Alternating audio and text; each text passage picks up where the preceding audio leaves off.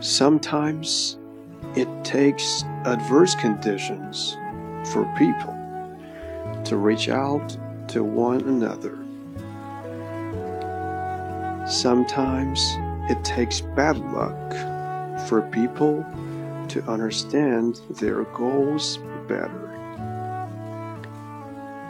Sometimes it takes a storm for people to appreciate the calm.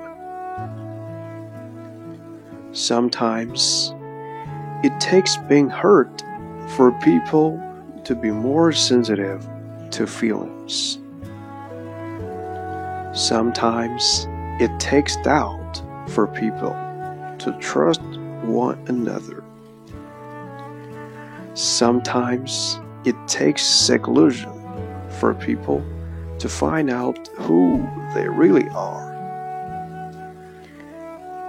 Sometimes it takes disillusionment for people to become informed.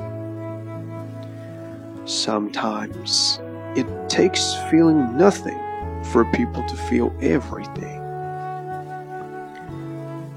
Sometimes it takes our emotions and feelings to be completely penetrated for people to open up to love.